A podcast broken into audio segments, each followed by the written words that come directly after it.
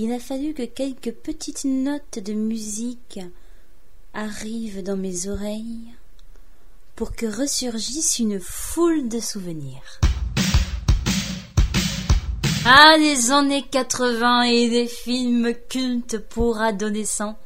Ah, souvenez-vous Dirty Dancing et son fameux Ça c'est mon espace et ça c'est ton espace. Oh, j'ai perdu ma danseuse. Je dois trouver une autre danseuse pour participer au concours. Prends-moi, Johnny, prends-moi, je sais danser. Non, justement, tu sais déjà danser. Il me reste trois semaines, et je veux une danseuse qui n'ait jamais appris à danser, et qui n'ait pas de tic que je peux former à ma façon. Et je me remémore à Flashdance. Ah, Flashdance qui m'a appris tellement de choses. Par exemple, grâce à Flashdance, je sais enlever mon soutien-gorge sans enlever mon pull.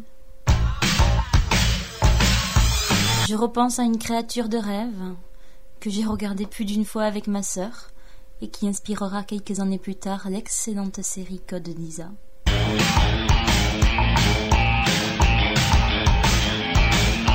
Et bien évidemment ce film de ce jeune garçon qui arrive euh, dans un petit village où ses copains adolescents n'ont pas le droit de danser parce que c'est interdit par le pasteur de la ville.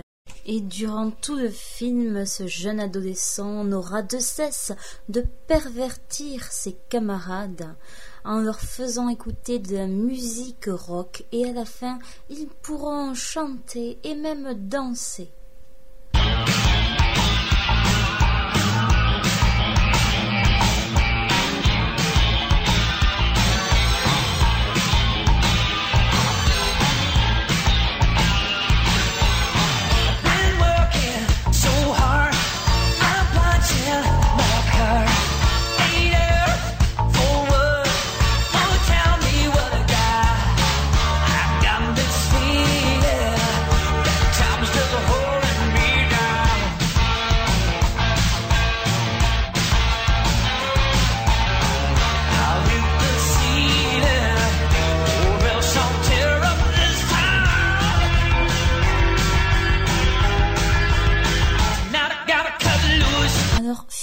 Que ce film est basé sur des événements ayant réellement eu lieu à Elmore City, petite ville rurale de l'Oklahoma, en 1978. Et oui, la danse y était bannie depuis près de 90 ans. Oh Ça fait beaucoup, jusqu'à ce qu'un groupe de lycéens bouscule les règles.